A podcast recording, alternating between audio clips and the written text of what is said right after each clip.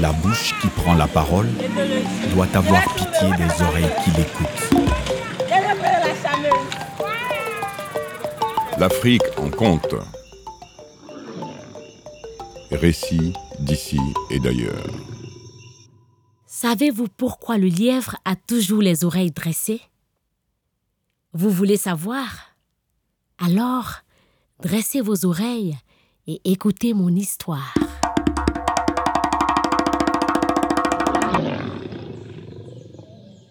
Il était une fois un lion, roi de la forêt, et sa fille, Nana. Il vivait en bonne amitié avec tous les autres animaux. Nana, la fille du roi lion, était belle, très belle, très séduisante, oui, d'une beauté spéciale, une véritable princesse. Elle était tellement belle que tous ceux qui la voyaient pour la première fois se frottaient les yeux pour s'assurer qu'ils ne rêvaient pas. Un jour, Nana la belle éprouva le besoin de se marier. Alors, elle alla voir son père pour lui annoncer sa décision. Ah bon? Le roi fut surpris. Tu es sûr? Mais comme le roi ne pouvait rien refuser à sa fille, il se mit à réfléchir au moyen de lui choisir un époux. Il envoya son porte-parole pour convier tous les animaux de la forêt à un grand rassemblement qui aurait lieu dans sept jours. Nana la belle, la séduisante, la ravissante, savait que le résolu serait choisi dans l'assemblée, mais elle ignorait encore de quelle manière. Pendant ce temps dans la forêt, tous les animaux, à poils, à plumes, à écailles, s'interrogeaient. Quelle pouvait être la cause de cette grande réunion si urgente pour le roi? Mais leurs questions restèrent sans réponse. Le grand jour arriva. Tous les animaux étaient réunis sur la grande place du village et attendaient avec impatience que le roi prenne la parole. Celui-ci, de façon majestueuse, se leva et dit Si je vous ai réunis ici, c'est pour vous annoncer une très bonne nouvelle. Je donnerai ma fille en mariage à l'animal qui se montrera le plus rusé, le plus brave à la course organisée ce jour-ci. Les animaux s'écriaient. Eh, attends, on ne veut pas. Mais pourquoi On ne court pas. Je ne cours pas. Je ne cours pas. Lui-même n'a qu'à le Je courir. cours pas. Si toi tu vas pas courir, la Et mariée. il t'est. Mais vous êtes venu faire quoi ici?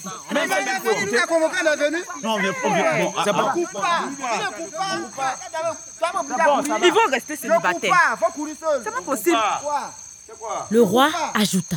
Celui qui perdra cette course, je le ferai tuer, préparer et je le mangerai. À ces mots, tous les animaux s'enfuirent. À l'exception du lièvre et de la tortue qui acceptèrent de s'affronter.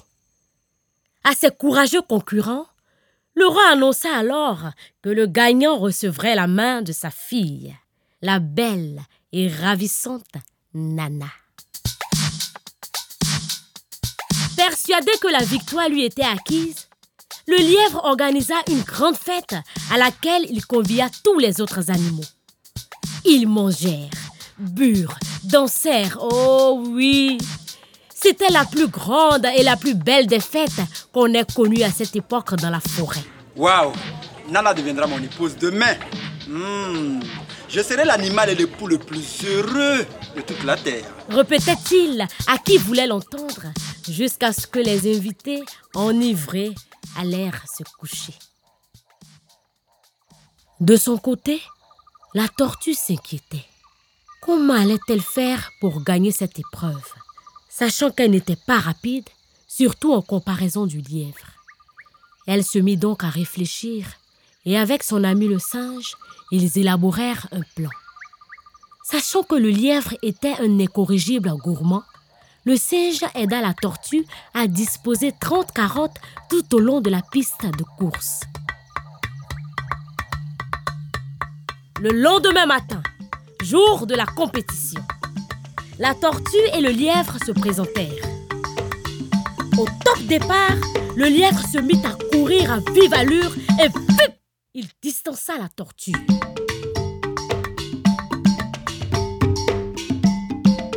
Celle-ci avançait à son rythme. Qu'était, qu'était, qu'était, qu'était, qu'était, qu'était. Arrivé au point où se trouvait la première carotte, le lièvre s'arrêta net. Compte tenu de son avance, il pouvait bien s'accorder une petite pause avant de poursuivre. Pendant qu'il grignotait, la tortue le rattrapa. Surpris, le lièvre reprit sa course, dépassa sa concurrente avant de s'arrêter de nouveau à la carotte suivante. Le lièvre court, s'arrête, la tortue le rattrape et il repart. Le lièvre court, s'arrête, la tortue le rattrape et il repart. Cette scène se répéta jusqu'à la 17e carotte, où, rassasié, le lièvre s'endormit. Et qu'était, qu'était, qu'était, qu'était, qu'était. Tout doucement, la tortue arriva à sa hauteur, le dépassa. Et tandis que le lièvre sommeillait encore, la tortue franchit la ligne d'arrivée sous les applaudissements et les cris de joie de tous les autres animaux. Puissance Amayide. Puissance Eh, eh. Tortue puissance Amayide. Puissance Eh, eh. Tortue puissance Amayide. Akporosa On va Eh, eh. On va Eh, Félicitations, cher Eh, tortue.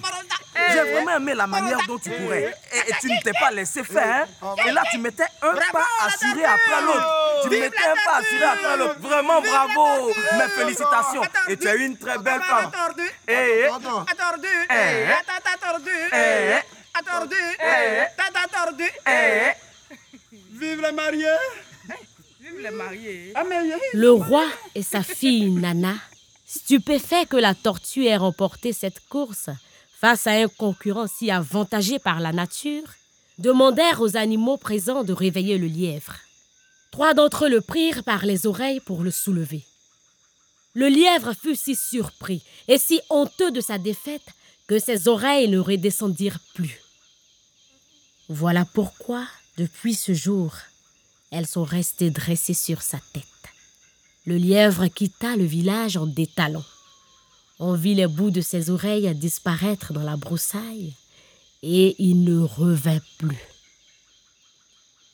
Le roi donna sa fille Nana en mariage à la tortue. Les deux époux vécurent heureux et ils eurent trois enfants. On dit que celui qui n'a pas encore traversé la rive ne doit jamais se moquer de celui qui se noie. Comme quoi, il ne faut jamais tenir la victoire pour acquise et sous-estimer son adversaire.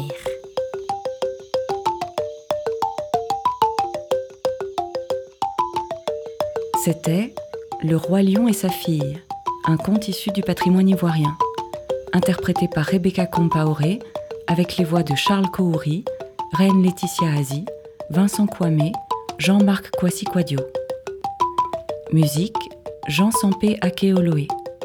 Une production Making Waves et des livres pour tous.